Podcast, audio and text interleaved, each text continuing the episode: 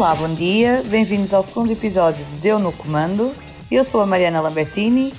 E eu sou o Pedro Miguel Coelho. Hoje vamos falar de uma canção para ti, mas não é para ti, Mariana, desculpa. eu sei que Ainda tu passas, passas por muito, já é a segunda semana que estás aqui comigo, mas ainda não te vou dedicar uma canção. Vamos debater se o programa da TVI envelheceu bem ou se não faz sentido voltarmos a um formato destes em 2022. Mas nós não fazemos por menos e por isso convidamos o Gonçalo Medeiros Borges. Ele é antigo redator do Espalha Factos, foi um fã acérrimo das primeiras edições do programa e nós decidimos convidá-lo para fazer uma viagem no tempo uh, para comparar uh, as antigas edições e aquela que agora está no ar. O Gonçalo trabalha na área da comunicação e estratégia e é mestre na área de cinema e televisão, portanto está profundamente habilitado uh, para fazer esta análise. Olá, Gonçalo. Olá, eu, eu acho que, que subiste muitas expectativas. então, mas eu estou aqui mas, é para isso. Obrigado. É para isso que a gente vem. por me terem convidado. Uh, olá, Pedro. Olá, Mariana. Olá. Antes de, antes de passarmos para, para o debate do, do tema central deste episódio, tens que passar uma prova mais dura, que é uh, responder à pergunta da semana. Nós vamos responder todos uh, a essa pergunta. E um, a pergunta de hoje é sobre uh, algo que é do dia a dia, que é todos nós temos escolhas de Uber Eats ou de Bolt Food ou outras marcas que não estão a patrocinar este episódio um, ehm, para comer em casa. E duas das escolhas mais populares são sushi e pizza. Estão sempre no top das mais pedidas na, okay. na, na comida para casa. E portanto, a minha pergunta para vocês é: sushi ou pizza quando é a hora de ter que pedir comida para casa? Essa é, é muito uma fácil. difícil. Para mim é muito fácil. Ah. Posso já já resolver o assunto. Força, Mariana. É pizza. Eu não gosto de sushi. Desculpem. Ok, ok. Eu acho que é uma coisa que depende do mood, sabes? Eu acho que. Diz, desculpa, desculpa. Não, ia-te perguntar apenas o qual é que é o mood de sushi e qual é que é o mood de pizza.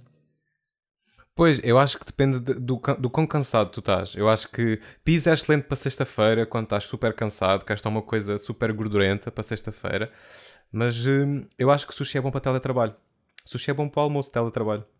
Ok, ok. É uma experiência mais, uma experiência mais, mais sofisticada. Exato, exato. Enquanto exato. que a pizza é uma experiência mais preguiçosa, diria. Uhum, uhum. Okay. A, a, pizza é uma experiência boa televisão. Ok, Sim. televisão e... Sushi é cinema, sushi é cinema, pizza é televisão. Parece-me parece adequado. Fizeste-me uh, lembrar também... Rita Lee agora. Uh, eu também sou, eu também sou pizza. Uh, e, acho que, e acho que faz sentido, não é, Mariana? Nós é que somos as pessoas do podcast de televisão, portanto faz, faz sentido. Uh, dizer também que o podcast de séries e de cinema chega à sexta-feira com, com o João Malheiro e com o Tiago Serra Cunha. Se quiserem acompanhar uh, o episódio, basta subscreverem este podcast nas várias plataformas. Que bem. E eles vão, preferir, eles vão preferir sushi, não é? Pela esta lógica. Por acaso eu não tenho a certeza. Eu acho que o malheiro não tem cara de quem eles come podem sushi. Por, por acaso não. Por acaso não. Mas eles podem responder a esta pergunta. Pode ser um. Será que eles vão ouvir este episódio? Vamos descobrir na sexta. É, vamos descobrir agora. Depois vamos ter que ouvir o outro para saber a resposta. Sim. E voltando então aqui ao nosso, ao nosso tema de Uma Canção para Ti, esse belo programa em que Manuel Luís Goxa já teve a companhia de Cristina Ferreira, Júlia Pinheiro, na verdade, Júlia Pinheiro em primeiro, depois de Cristina Ferreira e agora de Maria Cerqueira Gomes, que passado 11 anos voltam a fazer uma edição de Uma Canção para Ti. E eh, pronto, e nós queremos aqui perceber o que é que está a acontecer porque o sucesso do programa não está de todo a ser o mesmo. Na altura, Manuel Luís Gosta e Cristina Ferreira faziam uma bela parelha em todo lado, não é? Júlia Pinheiro também, que era na altura em que se deitava muito ao chão, é, é a imagem que, que temos sempre. É verdade, e agora, rebolava, rebolava, rebolava muito, rebolava muito, eles rebolavam Júlia Pinheiro fez o Rebolation antes do Rebolation existir. É verdade, ela rebolava muito no chão na altura. Eram limpinhos os estúdios, agora já não se verifica. Agora ela fica mais no sofá. E agora com Maria Cerqueira Gomes e Manuel Luís Goxa, o que é que está aqui a acontecer, não é? Queremos aqui perceber o que é que. Será, será que são os concorrentes? Será que, que, que é o júri? O que é que se passa? O júri era um júri, temos que lembrar, épico. Que tinha, pois, também tinha, não se verifica muito agora. Tinha, tinha Alexandre Alencastre. Sim, uh, sim. Tinha Luís sim, Jardim. Uau. Uh, eram ícones no júri. O júri atualmente é constituído por Rita Pereira, Caixa e Rui Macena. Além disso, há um jurado de surpresa uh, a cada episódio e depois os concorrentes acaba por ser mais ou menos a mesma coisa, são crianças entre os 7 e os 15 anos. Uh, o programa está no ar já há algumas semanas, mas não tem conseguido ter o mesmo grau de sucesso das edições anteriores, embora tenha estreado muito bem, estreou uma segunda-feira, uh, depois não conseguiu aguentar uh, os resultados. Gonçalo, achas que o programa não resulta um, porque este público-alvo, nomeadamente público-alvo infantil, já não está tão disponível para, para ver televisão? Um, isso partindo do princípio que as pessoas que, que viam era o público infantil, correto? Sim. Uh, porque a, impressão que eu tenho, isto foi o que quando eu, porque eu senti mesmo que estava um pouco a voltar atrás no tempo, quando fui uhum. agora ver o programa atual, e parece-me que está tá muito igual e aquele formato parece-me um formato que era perfeito para quando, para quando era, não sei se pré-adolescente ou ainda era antes disso, ainda era miúdo. Aquele 2009 primeiro, não é? Uh, e, e, o que me pareceu foi que aquilo era feito para uma altura em que ainda havia uma experiência coletiva de, de programa de domingo. Uhum. E eu acho que hoje em dia já não existe essa experiência tão coletiva, é uma coisa muito mais uh, segmentada. E eu estava a olhar para aquilo a pensar: quem é que vê um, isto coletivamente? Eu, eu vejo muito menos crianças verem aquilo. Talvez estão. vão ser agora um pouco clichê, tipo TikTok, não sei, outras redes sociais, estão a ver outras pois, coisas. Pois, a minha questão é justamente essa, Sim. ou seja, se calhar em 2009, eh, quando tu tinhas 10 eh, anos, 11 anos, não sei. 13. 13 anos, nasci em 96, não tinha 12, 13. Pronto, nessa altura tu vias uma canção para ti e eras público-alvo do programa. Se calhar agora quem tem 12, 13 anos já não está, já não está a ver televisão. Pois, e, e há outra coisa que também pode ter impacto é que eu recordo-me que antes uma canção para ti dava na altura da escola e acho que há um efeito muito importante uh, e eu que era dos Açores recordo-me disso que é, houve lá uma rapariga que foi concorrente de uma canção para ti e há ali uma experiência quase tipo autárquica uh, a escola, uh, as pessoas ali à volta todos vivem aquilo com muita intensidade e nós neste momento estamos no verão ou seja, não há aquela experiência de ir para a escola e teres cartazes e as pessoas saberem que tens um colega a participar. Uhum. Uh, o que, apesar de tudo, pronto, não ia alterar creio, as audiências de forma brutal, mas teria uma diferença, porque as pessoas estão espalhadas pelo país e há um efeito de comunidade, digo eu, não é? Mariana, tu achas que o facto de o programa, este, este fator que o Gonçalo refere do programa estar a dar fora do, do período do ano letivo pode ter algum impacto? Porque a verdade é que um programa de domingo gera uma discussão à segunda-feira, principalmente se tu tiveres pessoas conhecidas a participar e se te lembrares, não é? Disso, ou seja, se, for, se, se te lembrares e se fores lembrado, por exemplo, na, na tua terra, que, que o programa tem concorrentes positivos. Achas que eh, poderá estar relacionado com isto ou pelo contrário, achas que não tem nada a ver? Eu acho que pode estar, nunca tinha pensado nisso, na verdade, estava aqui agora a pensar nessa hipótese e, e é, uma boa, é uma boa teoria, mas hum, eu acho que também aqui é muito pela, pela questão da, da dupla, porque eu acho que na altura o Gosto e a Cristina já tinham muito público nessas idades por causa do programa da manhã, e então aquilo prolongava assim um bocado, porque na altura as pessoas já viam, já viam, já se ligavam muito ao programa hum, deles, da TVI, e depois acabavam por também seguir ali eu acho que era uma dinâmica um bocadinho diferente. Que agora fica assim um bocadinho mais estranha, porque se calhar os mais jovens não têm tanta ligação com, com a Maria Cerqueira Gomes, acho eu. Tipo, depois tens ali o caixa, mas ao mesmo tempo o caixa, não é? Também é assim uma coisa tão a esticar, não é? Como tudo. Uhum. E hum, eu acho que o principal motivo talvez seja essa falta de, de ligação com, com a Maria, principalmente, apesar de eu achar que eles até funcionam bastante bem mas, eh, mas eu acho que falta muito essa, essa ligação porque não há uma história muito grande para trás. Enquanto que Sim. nas outras vezes acontecia isso. e depois e... acho que é muito os tempos, não é? Tipo, uhum. agora é muito mais difícil, tu não podes aplicar a mesma fórmula passado tantos anos, passado 11 anos, aplicar a mesma fórmula e esperar que resulte. Porque, porque as coisas estão muito diferentes, não é? A quantidade de estímulos e de coisas que os miúdos têm hoje em dia para fazer parecendo que não, já é muito diferente de há 11 anos atrás. E, e então voltando... é um bocado aquela coisa. voltando atrás na conversa e até aproveitando aqui para pegar numa coisa que o Gonçalo disse, vocês acham que se o programa tivesse sido mais potenciado digitalmente, por exemplo, através da, da utilização do, do TikTok, uh, que, que podia ter sido diferente? Ou seja, se fosse além de um, de um programa de televisão e, e, e passasse para essa versão digital, será que podia o programa chegar a outros públicos? Eu acho que tens sempre essa discussão em tudo, porque é tudo que agora se repete, nunca vês essa, essa ligação, nunca é bem feita. Porque, mesmo, por exemplo, se pensarmos no The Voice Kids, os Voice Kids têm um formato há séculos. Eu acho que acaba sempre por resultar melhor, porque tem aquela questão que é igual a todos os The Voices, que é a questão da, das provas cegas, mas, mas depois tipo, o programa também se mantém igual e não vês, já tentaram muitas vezes fazer isso, a questão das redes sociais e tudo isso, mas tu não vês isso acontecer. Isso é em todos os programas na televisão portuguesa. Tipo, não percebo como é que não há essa. A única coisa que nós fazemos é pôr Instagramers e influencers a apresentar programas, mas é só isso. É uhum. É tipo como se, foi, como se isso fosse o suficiente para. Que neste caso nem é o caso, não é? Mas como é, mais, mais parece é um influencer Manuel Lisgocha do que a Cerqueira Gomes. É mas verdade. tipo, é verdade. Mas, mas eu acho que falta sempre essa ligação, porque fazem as coisas exatamente iguais quando já não faz sentido fazer as coisas exatamente iguais. Tem, tem que ser um programa novo, tem que ser uma coisa diferente. Eu fui, por curiosidade, enquanto estavas a falar, eu fui ver se, se o programa tinha um TikTok, e tem.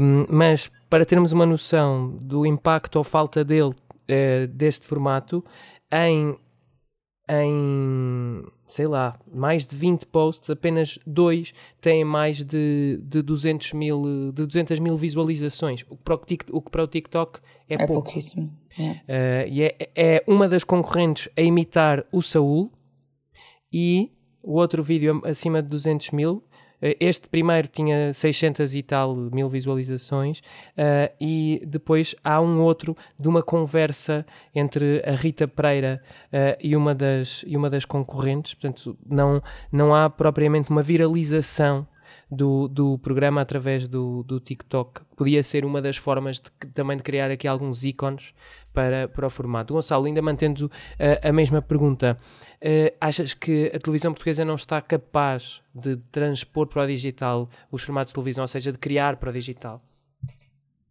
Um, não sei se a televisão portuguesa não está, mas este programa em específico, uh, o que eu posso dizer é que a própria reação, como já disse há pouco, que eu tive quando vi pela primeira vez, foi como se estivesse a ver uma versão HD do programa de 2009.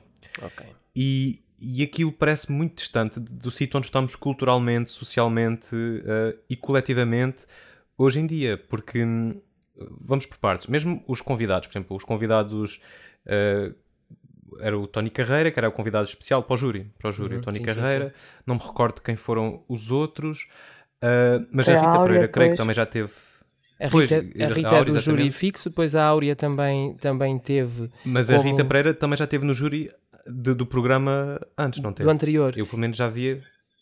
Eu não, não sei Ou se ela teve. Não sei se ela teve no, no anterior, acho que não. Neste, nos convidados, tivemos ainda a Rita Guerra também, como, como jurada especial. Uhum. Pois, o que eu senti ali foi, aquilo são figuras que já vêm da TV da minha altura. Uhum. Uh, ou seja, não há ali uma.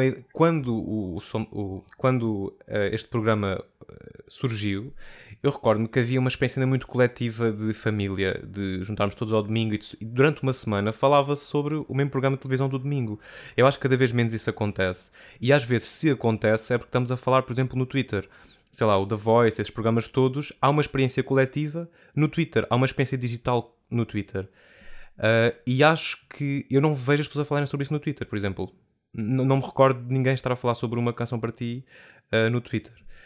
Um, e acho que aqui coloca-se um pouco a questão, que é qual é o target e, e, como é que se pretende chegar a estas pessoas. Porque se efetivamente formos do target para o programa, acho que o programa tinha que mudar muitas coisas no seu formato, não é? Uhum. Ias, Mariana, não sei, tu ias complementar? Ia dizer, ia dizer que eu acho que também tenho sempre essa sensação, porque acontece-me isso com muitas pessoas com quem eu falo, que é, as pessoas até veem este, este tipo de programas e gostam, mas depois quando é com crianças, tem ali um entrave, que era por isso que eu estava a pensar mesmo uma questão do Twitter, por exemplo, porque se calhar mesmo um The Voice gera muito mais tração do que um The Voice Kids, que é uma cena Pronto, porque Sim, as, pessoas, sim. As pessoas têm muito essa coisa de. Não, há muita gente que, que se recusa mesmo a ver programas de, de talentos com crianças, por uma série de motivos. Uh, pronto, que não, não interessa Mas eu, para aqui. mas eu acho, mas... eu acho que não, eu, eu acho que esse, esse pode ser um motivo, mas acho que não é um motivo central. Não, Acho não é, a- não é porque, acho porque que a antigamente teve percentagem- sucesso. Acho que a percentagem de público que não vê programas de crianças não é suficiente para, para provocar, entre aspas, um fracasso esta- do, sim, sim. do formato. Até porque se nós voltarmos para trás, Uma Canção para Ti era nos formatos de domingo um dos formatos mais bem sucedidos. E, e tanto é que ainda hoje as pessoas se lembram, por exemplo, de- da vitória do David Gomes ou da vitória do, do Miguel Guerreiro e, e eles hoje são adultos, não é? são, são já miúdos com, com mais de 20 anos eh, e que as pessoas ainda se lembram justamente porque o programa tinha esta componente de partilha, esta componente de experiência coletiva de televisão. Ehm, falha, falha numa canção para ti voltar a ser essa experiência coletiva, embora à partida o programa até tenha ingredientes para, para o ser, porque é um formato familiar. Nós temos, por exemplo, o Big Brother, com resultados muito mais aproximados dessa experiência coletiva. Aliás, o, o Big Brother, recentemente, no início deste ano, com, com a primeira edição de Famosos, teve resultados muito altos e que já não se viam há alguns anos no, no domingo à noite. Ma- Mas será que, por exemplo, o Big Brother e esses programas ah, conseguem muito mais facilmente transformar-se em memes? Eu estou aqui já também, ah, já estou aí longe demais, mas são programas que muito mais facilmente consegues tirar um certo e colocar online e potenciar hum, aquelas Eu acho que isso é um fator. Aquilo- Eu acho que isso é um fator. Porque Pois. tu tens uma curiosidade. Tu vês na internet, vês um TikTok, vês um vídeo viral cómico de um, de um concorrente e tu vais ter curiosidade de ver, até porque se aquilo for uma experiência divertida. eh, tu vais querer rir-te com aquilo, não é? E nós temos nesta história dos reality shows memes que, que duram décadas. O famoso vídeo eh, Gisela, Gisela dá porrada em sim, Sandra sim. é um vídeo que tem já mais, tipo, mais de 20 anos, não é? Sim, os meus colegas de casa Sim. são brasileiros e um deles disse-me: a primeira coisa que me mostraram quando eu cheguei a Portugal foi, já não sei qual foi o meme, e o segundo era a Gisela. Portanto, tem um poder icónico incrível. Recentemente, Anitta fez, fez no TikTok um lip sync do, do vídeo da Andreia e da, hum, e da Lia no Love on Top. E, e isso é, é verdade, eu acho que esse é um fator. Eh, tu conseguir viralizar algo do, de um programa contribui para, para fazer com que as pessoas voltem à televisão, tal como a televisão faz com que as pessoas vão às redes sociais. E, viraliza porque representa alguma coisa, não é? Hum, há, há memes que podem ser antigos, mas representam alguma coisa. E o, o que o que eu também notei aqui neste programa é que, mesmo esteticamente, não sei se vocês notaram isso, esteticamente aquilo pareceu uma coisa um pouco. hum, antiquada, ou seja, as Pois, raparigas sim. estavam todas com vestidos, com umas cores, pá, se faziam lembrar, vou dizer uma coisa horrível, mas tipo livros do Estado Novo, estás a ver? Aquela coisa tipo, credo, na- tipo, O bravo uma roupa muito conservadora, Parece bravo as bravíssimo. camisas. Exato. E eu estava a pensar, mesmo pa- para aquilo parece um, esteticamente aquela é uma força de conservação, sem se aperceberem. E eu não sei se aquilo representa alguma coisa hoje em dia. Mas eu acho, eu acho que esse representar- problema, eu acho que esse problema já existia em 2009. Eu, eu Sim, porque de, é muita coisa da gala, né? Eu lembro-me de em 2009, bem ou visto. naqueles Sim, anos, em não é? Há- na TVI tam- na SIC também, mas na TVI há muito essa coisa da gala e dos vestidos e o que é que elas vão vestir. Na SIC Eu também. lembro-me mas- eu lembro de em 2009 ver o programa. Eu em 2009 tinha 18 anos, portanto já era um bocadinho mais crescido. Eu lembro-me de ver o programa e de achar o programa profundamente velho. Eh, eh, Pois achava- é isso, rígido. E eu, mas eu acho isso, mas eu acho isso em geral dos, dos formatos da televisão italiana, eh, que é o caso, é uma adaptação de um formato italiano, que, é- que são muito clássicos, muito antiquados nessa lógica da gala, mas que, é, mas que é uma coisa até um bocadinho kitsch no, no, no sentido da maneira como, como as pessoas se vestem e se apresentam, que é excessivo para, Sim. para, para o programa que está ali. E Os acho que se em e os- 2009 nós já sentíamos isso, em 2022 e até com estes fatores todos que, que o Gonçalo está a apontar, ainda se sente mais, porque hoje. eh, Basicamente, para, para dizer isto de uma forma simples, já não se usa eh, eh, nós vermos as crianças todas vestidas de igual, não é? E todas Mas, por num exemplo, padrão. no, no, no, no Vice Kids, acho que já, já, já temos mais isso. Ou seja, já não é uma cena tão rígida. Porque há bocado estava mesmo- estava mesmo a pensar Sem nisso, do dúvida. bravo bravíssimo, mesmo por causa dessa questão dos programas italianos. Porque é muita coisa das meninas que vão de vestidinho e de lacinhos e os meninos que vão com o lacinho também e de Uhum. fatinho e, E, por exemplo, é uma coisa que não se verifica no, no The Voice Kids, que também tens muita cena da personalidade, apesar de ser um programa em que eles estão de costas no início, mas pronto. Eu acho que o Voice Mas tens Kids... muita cena da personalidade da pessoa, da roupa, tipo, tens miúdos ali que já vês que estão, a- têm, têm a Tem a personalidade sua deles, têm a atitude cena... própria, sim, Sim, sim, sim. Mas isso, o próprio The Voice, se calhar o formato cultiva mais isso. Cultiva, apesar de, apesar de tu não estás a ver a pessoa ao início, não é? É Tipo, parece que captas a personalidade mesmo, mesmo assim, captas o estilo e depois vais só confirmar. Acham que E podemos eu estar acho que perante... ali é muito. Parece Natal, não é? Parece Sim, perante um Natal. concurso, por um lado um concurso, um concurso de intérpretes e por outro lado um concurso de, de imitações. Pois, talvez. Con- Concurso de imitações como, desculpa. Ou seja, os miúdos estão a imitar cantores e não, e não Sim, a sim, apresentar-se como, como intérpretes. Sim. Talvez. Olha, eh, eu, Mas eu é que assim, sim, podem, mas eu olha que podem trazer o gente- mini chuva de, chuva de estrelas, entretanto. Estamos numa de, de trazer e buscar coisas ao passado, entretanto. Mas ao menos esse se tinha a graça dos disfarces, não é? Pois tinha, era muito engraçado nessa parte. Eu não Sim, sei sim. se são só os miúdos que estão a tentar imitar alguma coisa. Eu sinto que toda a gente ali está a tentar imitar uma coisa que já passou. Ou seja, os apresentadores estão a tentar imitar um estilo de apresentador que já não existe. Ah, ou que já não existe, não, que já está antiquado.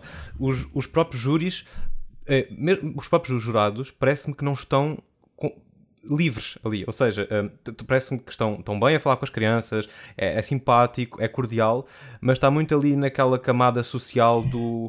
Que fica bem, basicamente. falta uma personalidade forte ali, principalmente nos jurados. Eu acho. Espontaneidade. Falta assim, espontaneidade, é falta, tudo- tem que ser, tinha que ser uma pessoa mais ali, mais, mais vincada. Não, não tem. Tipo, Mas eu não sei se é da pessoa ou também do próprio espaço onde eles estão, dar espaço para eles serem quem são um pouco, porque eu, eu sinto muito, sabem, quando vão tipo a reuniões de pais ou um irmão mais novo está na escola e vão à festa de Natal e toda a gente está ali um pouco a performar uma simpatia e um estar social e não sei o quê. É um pouco isso, ou seja, é tudo muito bonito, as crianças estão a fazer a sua coisa na, na apresentação da festa de Natal, chega ao final, toda a gente é muito simpática, vai para casa e depois quando chegas a casa é que falas mal da roupa não sei de quem, é que dizes que viste. Ou seja, eu acho que hoje em dia, cada vez mais, a televisão pede isso, pede uma autenticidade que este tipo de formato não consegue absorver. Este formato não consegue absorver eh, momentos autênticos nesse ponto de vista, momentos que falham, digamos assim. Um, é tudo um pouco pristine e aquilo que não corre muito bem parece que coletivamente ignoramos, tipo um desafino ou uma coisa assim, essas coisas ignoram-se. Um, é tudo muito simpático, estupidamente simpático. Sim. Gonçalo, obrigado por, eh, por ter estado connosco no Deu no Comando. Muito obrigado também a ti que, que nos estás a ouvir neste segundo episódio. Há novo podcast na sexta-feira com eh, o João Malheiro e o Tiago Serra Cunha. E até lá podes ver e ler todas as notícias sobre televisão e cinema em espalhafactos.com e seguir-nos nas redes. Porque nós, ao contrário da televisão portuguesa, somos muito bons nas redes. Muito digitais, muito digitais. Somos muito digitais. Fiquem bem, até para a semana.